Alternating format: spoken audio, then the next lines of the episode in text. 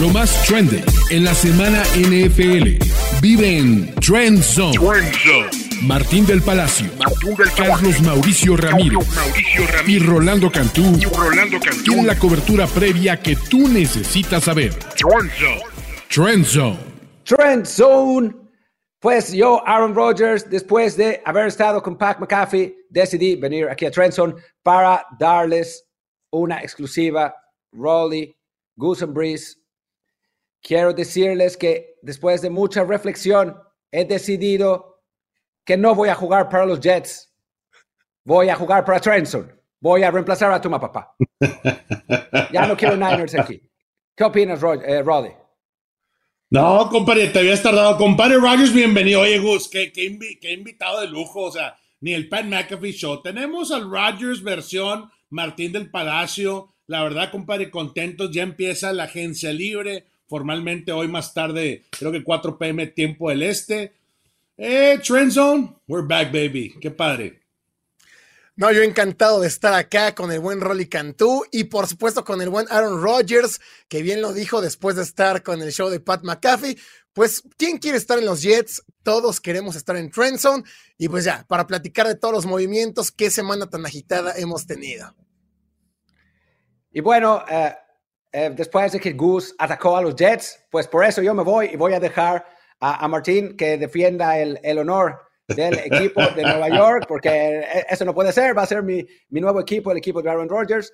Y fuera de broma, Rodgers va a los Jets y de eso vamos a hablar. Y en lo que regresa Martín, Rolly, cuéntanos qué piensas de que Rodgers jugará ahí.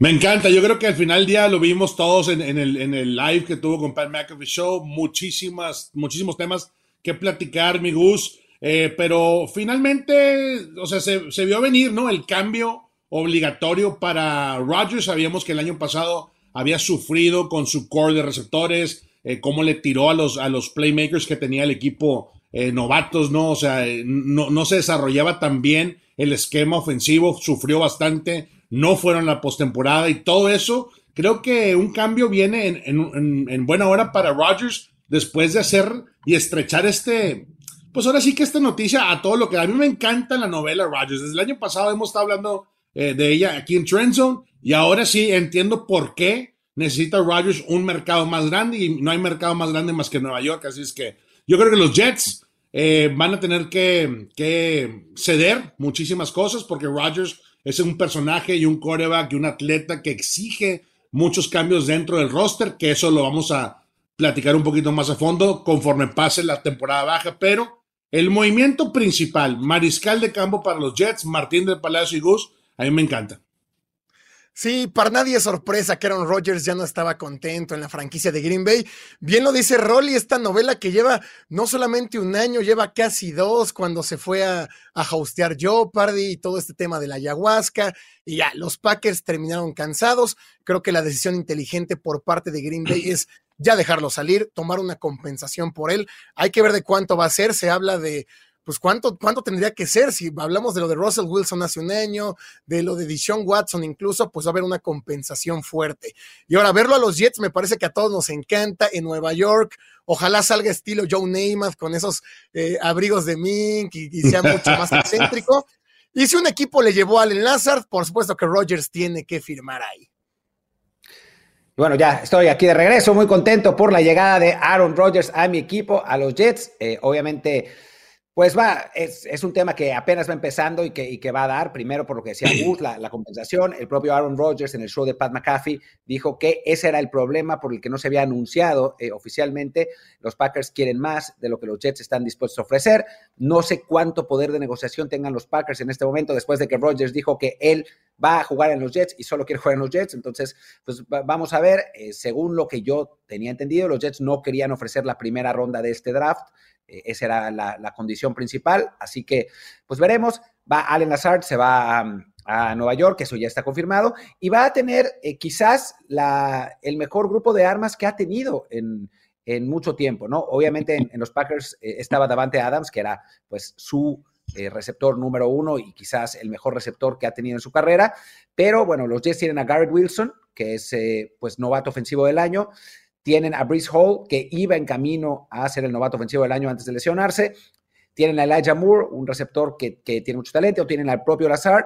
Eh, así que, que, bueno, es, un equipo con, con, muy buenas armas y que, pues la temporada pasada demostró que tenía, necesitaba urgentemente un buen coreback como para poder luchar en una conferencia americana que es pues muy complicada, ¿no? Con, con Joe Burrow, con Josh Allen, eh, por supuesto con, con, Herbert y por supuesto con Patrick Mahomes, el, el, MVP, el MVP del Super Bowl. Así que, que bueno, va, se va a poner interesante la cosa. Por algo, los Dolphins, y eso ya lo vamos a hablar un poquito más adelante, los Dolphins se, pues se fueron por Jalen Ramsey, ¿no? Porque enfrentar a Josh Allen y a Aaron Rodgers en la misma división, complicado. Pero bueno, bueno, ahí te va Martín. Martín, los rumores, los rumores son de que los, los Jets se van a armar hasta los dientes. Ahora, tú has mencionado dos playmakers importantes. Uno, el que ya estaba anunciado eh, desde hace la semana pasada en los Lazard, ese contrato que, que todo el mundo está hablando, cuatro años, 44 millones de dólares. La productividad que tuvo la segunda parte de la campaña, creo que fueron alrededor de 60 recepciones, casi 800 yardas de producción bajo el brazo y el mando de Aaron Rodgers. Hay que recordar algo. Rodgers el año pasado estaba lastimado del dedo pulgar. Si recuerdan, no estaba lanzando eh, bien a mitad de temporada, no, no, tenía la precisión, pero sin embargo era el general, el que era el que salía semana tras semana y le daba la oportunidad real de que los Packers ganaran en cualquier encuentro. Entonces, yo creo que este reencuentro, y no nada más va a ser eh, Garrett Wilson, que creo que la puede reventar con Rodgers, sino los que vienen, raza, los que vienen, raza Trends Gus. ¿Tú crees que Rogers no va a pedir, a ver, pásame mi compadre Mercedes Lewis. Oye, Randall Cobb todavía tiene un añito bajo, bajo eh, la manga. Yo creo que todas esas piezas claves que puede llegar a dictar, porque raza, no es pedir, es dictar, porque Rogers dicta a quién quiere, quiere lanzar la bola. Y creo que si los Jets le hacen caso, y Robert Sala siempre ha dicho, Gus, este es mi equipo, de esta manera vamos a construir un equipo ganador. Y si le das chance a Rogers de meterse, Creo que esto simplemente acelera el proceso para que los Jets puedan ser contendientes serios dentro de la americana. Sí, él ya lo dijo, ya lo pidió, de hecho, incluso lo reiteró en el show de Pat McAfee, de quien no quisiera a Odell Beckham Jr. Me parece que es un caprichito que tiene por ahí, siempre ha querido jugar con él. Y como bien lo dice Martín, este equipo ya era competitivo en sí mismo. Si no llegaron a playoffs, fue por todo este desorden de Zach Wilson, confiaron de más en Mike White, se le cargó mucho la mano, pero ahora con un Aaron Rodgers y un talento muy, muy joven que hay en el roster, creo que tienen todo para hacerlo. Robert Saleh, encargado de la defensa, me parece perfecto, y Aaron Rodgers darle un poco de, pues, de libertad en la ofensiva, como que él sea parte del diseño de jugadas, del diseño del partido, creo que es cumplirle mucho el capricho, pero tampoco es que los Jets tengan de otra. No hay más quarterbacks en el mercado, ya todos están tomados, no se van a arriesgar de nuevo por un novato después de lo que pasó con Sam Darnold, después de lo que pasó ahora con Zach Wilson. Creo que es la decisión perfecta y también como ya lo mencionamos, creo que es el spot perfecto para Aaron Rodgers. Vivir en Nueva York, tener ese mercado tan grande y va a ser atractivo ahora para los turistas ir a Nueva York, ir al MetLife y ver a Aaron Rodgers jugar. No olvidemos además que el coordinador ofensivo de Jets, el nuevo, es Nathaniel Hackett, que es uno de los mejores amigos de Aaron Rodgers, que fue el que le sacó la mayor producción mientras estuvo en, Green Bay. Desde que contrataron a Hackett, se esperaba que fuera una de las, pues digamos, de los incentivos para que Rodgers llegara a Nueva York. Se cumplió y bueno, ahora queda ver qué pasa con, con Rodgers y con los Jets. Y pasemos, si quieren, a otros corebacks, porque hubo mucho movimiento de coreback en, este, en esta agencia libre. Empecemos con uno que no se ha movido, que no se ha movido, pero que su situación está en suspenso. Había dos grandes corebacks eh, cuyas historias estaban en, suspenso. Ya sabemos la de Aaron Rodgers. Ahora, ¿cuál será la de Lamar Jackson, Rolly? Qué buena pregunta. Yo creo que Rodgers, eh, perdón, eh, Lamar hace, hace tiempo dijo, ¿sabes qué? Yo, yo, yo me represento y yo creo que al final del día tienes que tener a alguien hablando por ti, tratando de, de ganchar la lana garantizada y al final del día, pues no hay muchas cosas que pueda llegar a ser eh, eh, Baltimore eh, referente a, ok, dándole la, etiqueta de franquicia exclusiva, pero fuera de eso tienes que llegar a un acuerdo con Lamar Jackson. Sabemos que no hay mariscales de campo que puedan suplir. Te gusta mucho cómo se mete el esquema, cómo también se desarrolla como pocket passer, es decir, cómo lanza la bola desde la bolsa Lamar Jackson. Tienes que llegar a un acuerdo ahora. ¿Qué pasa aquí? Al final del día, no creo que hasta ahorita Lamar no ha dicho, quiero otra opción, déjame busco otras opciones reales. Simplemente ha, tratado de presionar de una manera pues eh, normal, ¿no? Como cualquier jugador que está negociando su contrato. Ahora, ¿qué pasa aquí? Harbaugh quiere a, Jackson y Jackson quiere estar con los Baltimore Ravens. No creo que esto se mueva a otra cosa. Al final del día, busca Lamar Jackson un contrato de, de múltiples años para poder quedarse con la franquicia y tratar de sacarle provecho. Ahora, esto, esto cambia, cambia todo, ¿eh? Porque recuerdan hace unos años cuando Baker Mayfield también se representaba y dejó ir 30 melones con los Browns y ahorita lo están firmando por 4, por 3, por 8 millones de temporada. O sea, tiene mucho que ver la representación de un jugador y creo que Lamar Jackson al final del día va a tener que hacer o cambiar de estrategia para poder eh, ganchar el contrato multimillonario que todo el mundo quiere.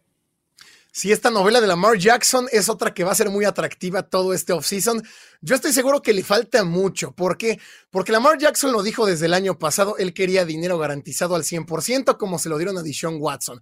Por supuesto que Lamar tiene el derecho de exigirlo porque es mucho mejor que Deshaun Watson, ha sido MVP, ha demostrado, como bien dice Rolly, poder lanzar, aunque no lo haga todo el tiempo, pero también esta explosividad que tiene es el, el factor X que le da a los Ravens. Ahora, ¿qué pasa con los equipos? Inmediatamente cuando Lamar Jackson dijo que quería todo ese dinero, varios se bajaron de la contienda, los Falcons, eh, las Panteras, hubo muchos equipos que estaban medio interesados y se bajaron.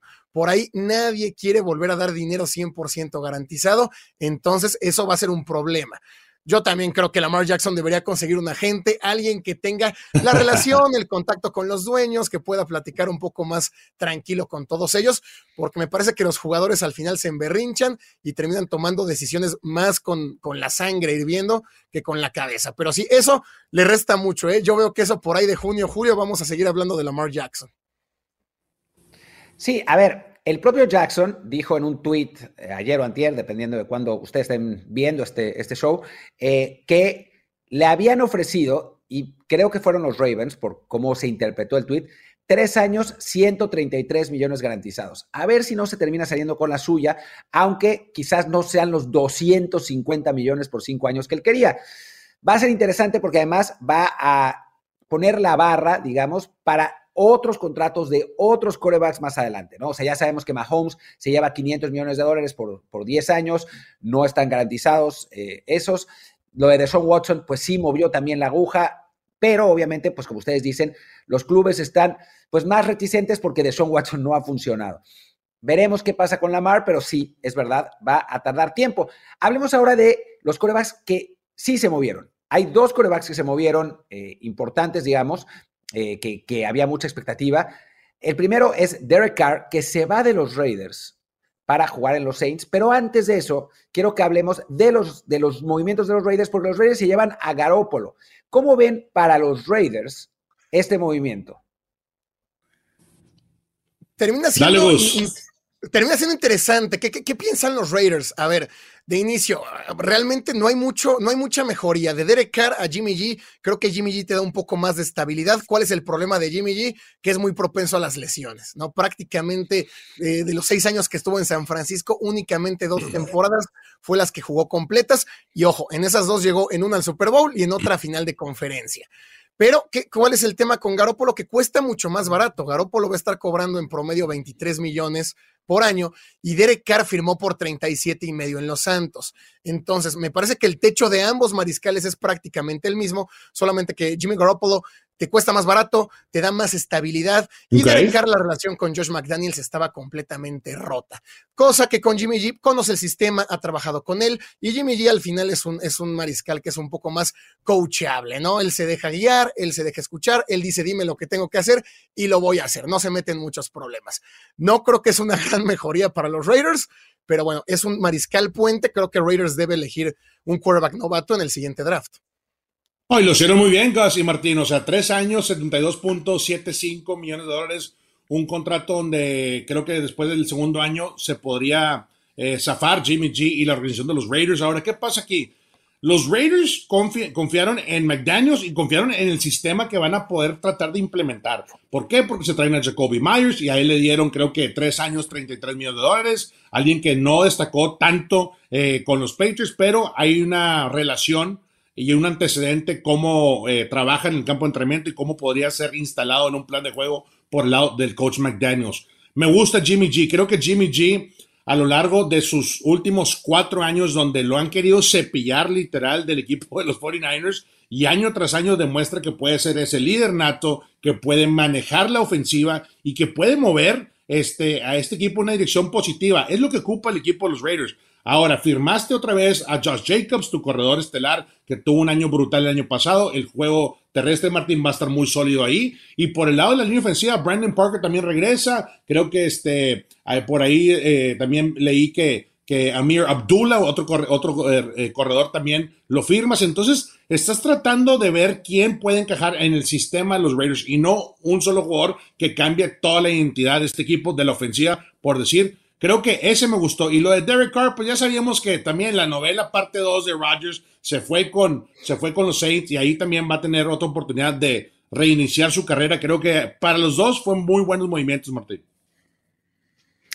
Y bueno, ya para cerrar con este capítulo de corebacks, hablemos de eh, los que fueron extendidos, ¿no? El primero que, que vale la pena mencionar es Daniel Jones. Eh, comentario rápido sobre Daniel Jones. Nadie hubiera esperado hace un año que a Daniel Jones le fueran a dar el contrato que le dieron y mucho menos, mucho menos el de Gino Smith para Seattle. No son contratos de la parte más alta del mercado, pero son contratos de coreback franquicia para los dos que, bueno, el año pasado no eh, figuraban en ninguno de los radares. A ver, Martín, cuatro añitos, 160 para Daniel Jones después de tener un año brutal bajo el cambio del coach de Bull. O sea, Brian llegó como head coach y literal le entregó las riendas otra vez y la confianza a Daniel Jones. Por eso tiene eh, eh, ese contrato tan, tan lujoso este año para poder retomar su carrera y, entrar en, la segunda etapa con los New York Giants. Ahora, me encantó que Shaquon Barkley también está de regreso, le, le trajeron este, a Darren Waller. Hay playmakers dentro de esta ofensiva. Este movimiento era obligatorio. Creo que para los gigantes, para los Giants, tratar de ir por un mariscal de campo en la agencia libre o tratar de decir, ¿quién más me puede dar esta productividad dentro de la NFC este? La NFC este, sabes que está cargada. Tienes a los Jalen Hurts, tienes a los Dakota Prescott. Eh, bueno, los Commanders no sé qué están haciendo ahí. Para mí han sido todo un fracaso, pero necesitas tener constancia. Y creo que eh, el hecho de firmar a Daniel Jones me gustó, Gus. Yo creo que sí tenían que quedarse con Daniel Jones más después de lo que demostró, un año enorme, ¿no? Después de lo que habíamos visto en el inicio de su carrera, solamente que yo sí pienso que tuvieron que haberle dado la etiqueta de jugador franquicia. Creo que los Giants se fueron con el canto de las sirenas por esta gran temporada que tuvieron, llegando a playoffs, eliminando a los vikingos, y fue, ya te doy dinero. Creo que tuvieron que haberlo etiquetado visto cómo se desarrollaba en este año, porque ya van a estudiar más a los Giants. Giants eran un factor sorpresa la temporada pasada, pero ahora las defensas ya tienen que ver, ya tienen un poco más que estudiar sobre Daniel Jones. Al final, como está el mercado de quarterbacks, no hay muchos disponibles, hay que firmar al que tengas, hay que darle dinero, pero también 40 millones para Daniel Jones creo que se me hace mucho. Tocando el tema de Gino Smith, algo similar, Gino Smith que no había lucido prácticamente en, en ninguna temporada temporadón que tuvo con los Seattle Seahawks, indudable, jugador regreso del año, por momentos estuvo en la conversión de MVP, rompe todos los récords que tenía Russell Wilson en cuanto a yardas, en cuanto a porcentaje de completos, y, bueno, no le pagan tanto, le terminan pagando en promedio unos 37 millones, que también se me hace mucho para un quarterback que solamente tenía un año. ¿Cuál es el problema? Que el mercado de mariscales así está, si no hay más disponibles, pues hay que firmar al que tengas, ¿no? Sí, totalmente, ¿no? O sea, creo que hay poco, lo vimos, ¿no? Lo vimos ahora en esta agencia libre, eh, hay poco. Vimos a los, a los Niners eh, firmando a Sam Darnold. Eh, para, darnos una, una, idea. Toma papá. sí, eso va a ser divertido. Quiero leerles que el, reporte de escauteo de tu papá con Sam Darnold. ¿Qué dijo el año pasado? ¿Te acuerdas, Martín? ¿Qué dijo nuestro buen amigo Carlos Mauricio? mataba. No, te voy a decir lo que va a pasar con tu papá. Se fue de vacaciones, se fue por eso, yo creo. Eh, te, voy a decir lo que va a decir tu papá. No, tiene que ser titular, tiene que ser titular Brock Purdy. Y después se lesiona, se va a lesionar, se va a lesionar y va a decir, no, no, bueno, lo que pasa es que Trey Lance, Trey Lance es, es, el mejor coreback que tenerse en el roster. Y se va a lesionar y va a decir, ustedes no han visto todo de Sam Darnold. Sam Darnold es un excelente coreback. Eh, yo ya lo vi Darnold le dieron, Martín, Darnold le dieron un contrato de 4.5 3.5 eh, garantizados y con incentivos hasta 11.5. Incentivos raza de los Niners. ¿Por qué? Porque no sabes cómo regresa la lesión Trey. Ya sabemos que Brock Purdy dio la chispa y me encantó cómo movió la ofensiva, pero también trae lesión. Entonces, Sam Darnold es el puente, lo mencionó Gas, puede ser un puente eh, este año para varios mariscales de campo. ¿Podría ser que Sam Darnold pise el campo con los Niners? Puede ser. El contrato indica, si pisas el campo y juegas constantemente, puedes llegar a ganar hasta 11 melones de dólares. Así es que, muy bien, muy bien. Y de lejos, muy, muy bien. de lejos, Rolly, sería el mejor equipo con el que jugara Sam Darnold en su carrera. Por Sam Darnold le han tocado equipos horribles siempre. Este sería el mejor con enorme diferencia. Oiga, pero ¿qué les parece? ¿Qué les parece si pasamos ahora a el análisis de algunos equipos? ¿No? De, qué hicieron algunos equipos. Si quieren, arranquemos con los, con los Niners, porque, porque creo que es, que es interesante lo que hizo el, equipo de, San Francisco.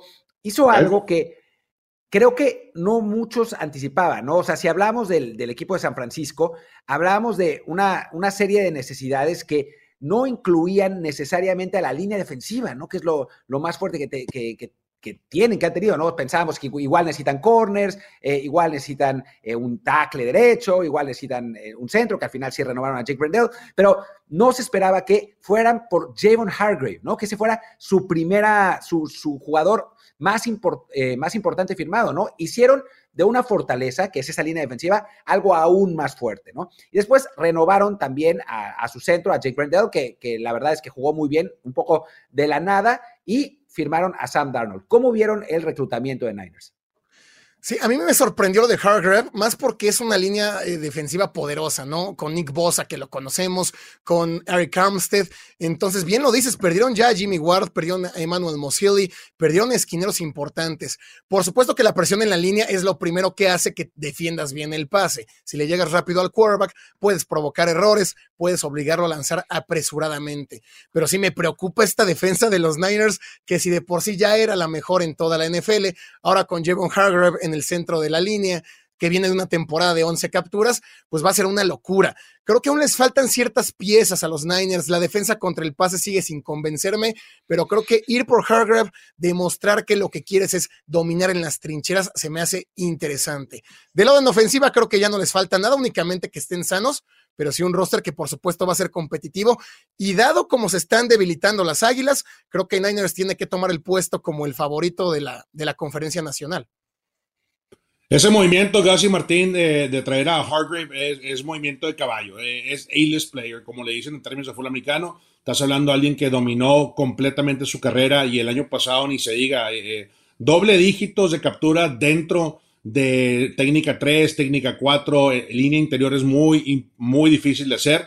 Lo logró. Obviamente también venía con una rotación y un personal bruto de, los Philadelphia Eagles, pero ahora que lo pones a un lado Derek Armstead, olvídate, tienes a dos interiores que cualquier línea ofensiva opuesta va a tener que diseñar un plan de juego para reforzar los huecos interiores. Y cuando tú traes a Jovan dentro de esta línea defensiva de los 49ers, simplemente la revolucionas. Ahora, ponlo también del lado donde está Nick Bosa y esto incrementa eh, las capturas para Nick Bosa, incrementa las presiones para los mariscales de campo rival. Yo creo que fue un movimiento muy inteligente. Aparte de la lana que le dieron, cuatro años 84 millones de dólares, 40 garantizados, se me hace muy bueno para, para el mercado y sobre todo lo que, el valor que tiene un tackle defensivo dentro de, la NFL. Recordemos que el contrato, el que va de, líder en esto es Aaron, Aaron, Donald, ¿no? Ahora Hargreaves le pisa los talones un poquito y también el equipo de los Niners firmaron a Kevin Gaines un año de, extensión con el equipo de los Niners. Eh, Givens, perdón,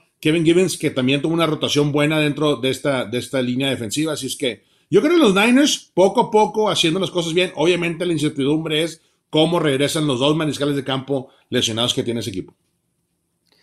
¿Qué les parece si hablamos de otro de los que serán posiblemente contendientes eh, para eh, la conferencia nacional con esta, este, pues no declive, pero este descenso de los Eagles porque han perdido jugadores y que son los Dallas Cowboys, ¿no? O sea, su principal rival en la división que su principal fichaje, su fichaje más importante, fue el trade de Stephen Gilmore, que llega de Indianapolis. Ya no es el mismo de antes, pero sigue siendo un corner muy bueno. Va a jugar con Trevon Diggs, eh, como, una pareja de corners muy interesante, ¿no? Diggs, Diggs un, ball, un ball hawk, eh, Gilmore, un, hombre que es excelente en coberturas. Creo que, que, va a ser, pues se van a divertir los aficionados de los Cowboys. Algo muy importante que fue que retuvieron a Tony Pollard con la etiqueta de, de franquicia refirmaron a Leighton Van y sobre todo la nota, digamos, la nota, nota, es que se les va a Zeke Elliott. No es que haya sido tan importante la temporada pasada, pero es uno de los grandes símbolos de Cowboys y que se vaya, pues significa un antes y un después de la franquicia, ¿no? Sí, sí que el se fue diluyendo en su carrera, tuvo unos dos primeros años increíbles, pero la vida de un corredor en la NFL, lo sabemos, tiende a ser un poco más corta. ¿Qué pasa con Dallas? Le da este contrato a Elliott y ahora todos los equipos del NFL tienen miedo de darles contratos grandes a los corredores porque la productividad se va acabando. ¿No? Ya lo vimos con Josh Jacobs, con Saquon Barkley, terminan dándoles la etiqueta de jugador franquicia, evitando dar contratos grandes.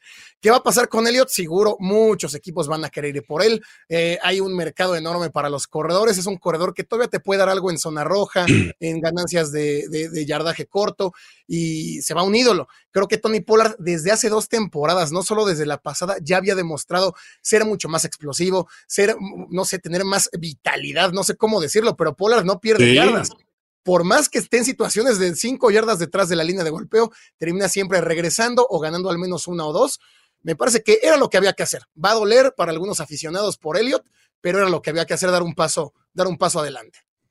No llore, Cowboy Nation, todo va a estar bien. Tony Pollard, eh, como dice mi compadre Ghost, es el que le, mete el segundo cambio a, esta, ofensiva cuando está corriendo la bola de manera agresiva. Y vaya que, hay una línea ofensiva que puede con el paquete, ¿no? Entonces, te quitaron a Tony Pollard, movimiento muy inteligente por los Cowboys. Lo que tú mencionaste, Martín, eh, Stephen Gilmore. A mí me parece que Stephen Gilmore llega a una edad prime, 32 años, donde todavía puede eh, explotar los próximos 3, 4 años de, su carrera y, seguir siendo ese esquinero shutdown para poder dominar bajo el esquema del, del, entrenador este Dan Quinn. Dan Quinn tomando el control de esta defensiva, hemos visto cómo ha evolucionado la defensiva de los Cowboys. Es mucho más agresiva. Eh, Trevor Diggs, eh, el safety, ni se diga Devon Wilson, que también lo, firmaron, pueden ser los, los que realmente dicten cómo intercepta este equipo, cómo defiendan este, en el perímetro, pero sobre todo cómo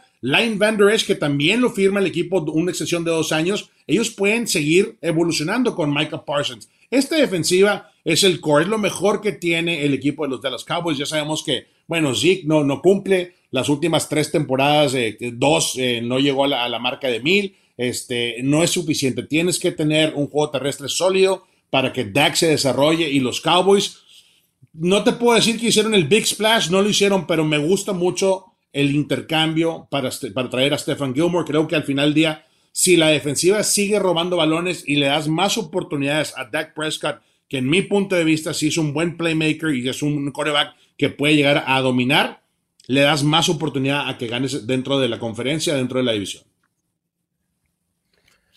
¿Qué les parece si hablamos de lo que no hicieron los New England Patriots, que fue esencialmente firmar a nadie, ¿no? Este, volvimos a, volvimos a, esos pads, o sea, hace dos años, enloquecieron en agencia libre y, dieron contratos por aquí, por allá, no les funcionó. Ya el año pasado le bajaron un poco de, de pues de onda a, su, a sus eh, pues, contrataciones y ahora volvemos con, con un Bill Belichick que firmó a Calvin Anderson, un, eh, un liniero ofensivo de Broncos, y a Riley Reef, el veterano eh, guardia de los Bears, y ya. Y bueno, y retuvieron a Jonathan Jones, ¿no? Que era su principal, su principal agente libre. Se les va, se les va David McCurdy, se les va Jacoby Meyers.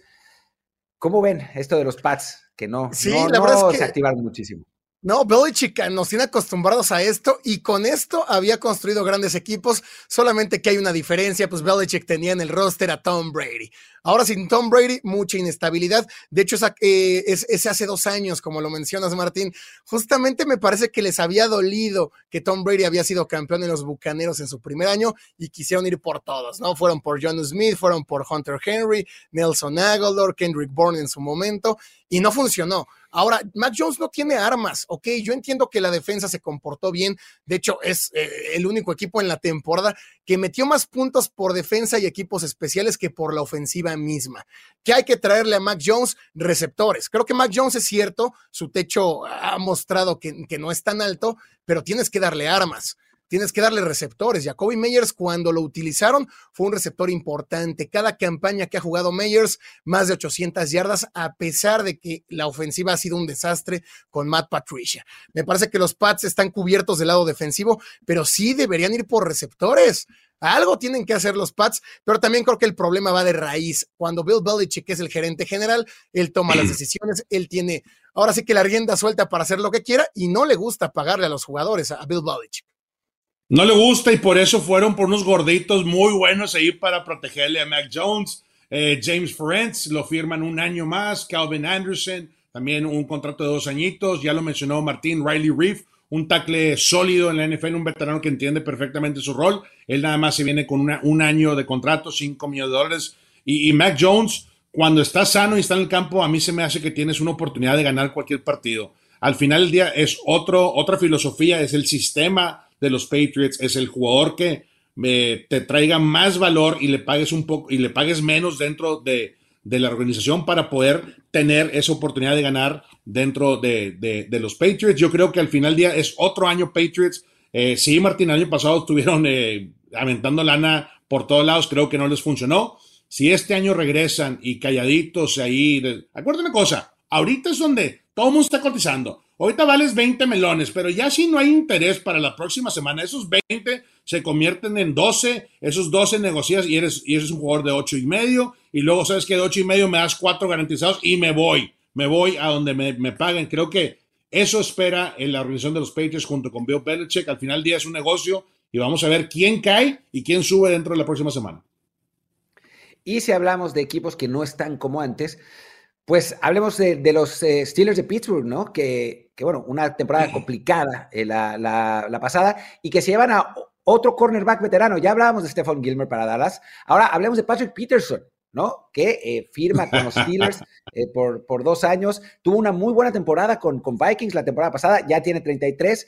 también firman a Cole Holcomb, un buen linebacker, la verdad, que viene de, de los Commanders. Eh, a un guardia, Nate Herbig de los Jets, que creo que es, que es un buen jugador de, rotación.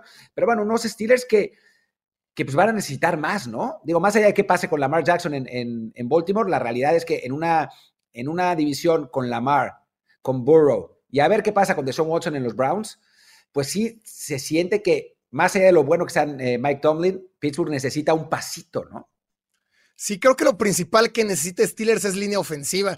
Hemos visto a Najee Harris batallando, no ha podido tener la producción que hemos esperado porque la línea es muy mala. Creo que también Kenny Pickett va a agradecer lo de Nate Herbig, pero aún hace falta más. Hay que proteger al quarterback. Sabemos que esta es una liga que se manda y se vive por los mariscales, entonces hay que proteger a Pickett. Eso es lo primero que hay que hacer. Eh, Nate Herbig me gusta, creo que les haría falta por ahí otro guardia o un tackle. Y en defensa, sí. La, la parte más débil de esa defensa de los Steelers ha sido pues eh, la defensiva profunda. Dejaron ir a Cam Sutton, que ahora es jugador de los Leones. Llega Patrick Peterson. No me encanta esta firma de Patrick Peterson, un jugador que ya ha venido pues en declive. Eh, de lo poco bueno de los vikingos en defensa, porque los vikingos tampoco tenían mucho más, pero creo que tienen que buscar un esquinero en el draft. Así como han llegado los esquineros, así como han llegado ahora los receptores, que son estrellas desde el año uno, creo que deben apostar e ir a buscar algo por ahí. ¿eh? Tres jugadores, eh, ya lo mencionaron ustedes, Herbig, eh, Holcomb y Peterson. A mí Peterson la verdad se me hace que ya es un esquinero de renombre que nada más cuando viene la corrida por su lado simplemente cacha, no taclea de manera agresiva y eso no va a cambiar. Esos últimos dos años que le dieron por 14 millones de dólares es simplemente llegar y, terminar su carrera por el lado de Patrick Peterson. En, acá en el desierto fue una superestrella, yo creo que entregó los mejores años, pero no, no será una solución a largo plazo para el equipo de los Steelers. Eh, alguien que mencionábamos ahí, oye, los Steelers creo que tienen la posición número 17, 18, si mal no recuerdo, en el draft, o quizá un poquito más en la primera ronda, y está el hijo de Joey Porter ahí en Penn State, así es que puede ser que otra vez eh, los Porters se acomoden ahí por el lado de, la franquicia de, los Steelers.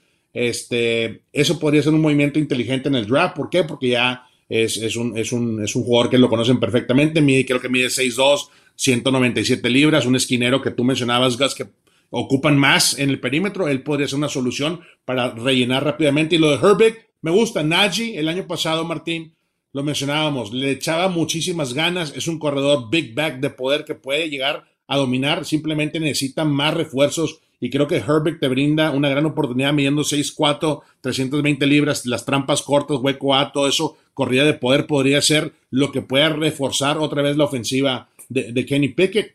Así es que calladitos los Steelers haciendo y tomando pasos sólidos dentro de la agencia libre.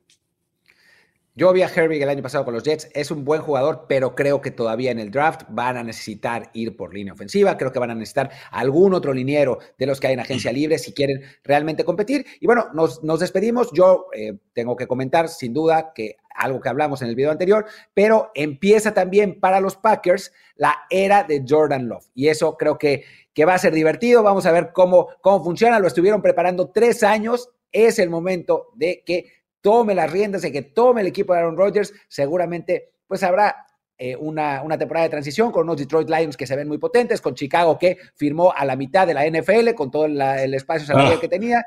Así que, así que creo que, que, va a ser interesante para los Packers. Pero bueno, muchísimas gracias por acompañarnos. Muchas gracias, Rolly Cantú. Muchas gracias, Gus Ambris. Eh, Toma Papá se fue a, a, llorar que Sam Darnold, firmó con los Niners. Así que, que, bueno, pues ya, ya estaremos de regreso con draft, con más cosas, más cosas de agencia, de agencia libre. Por lo pronto, yo soy Martín del Palacio y nos vemos muy pronto con más y mejor NFL. Chao, chao. Trend Zone ha concluido por esta semana. Conducción: Martín del Palacio, Carlos Mauricio Ramírez, y Rolando Cantú. Productor: Kevin Ruiz. Productores asociados: Omar Olvera y Alejandro Cabrera. Productores ejecutivos: Luis Obregón y Gerardo Chapa. Voz en off y diseño de audio: Antonio Semper.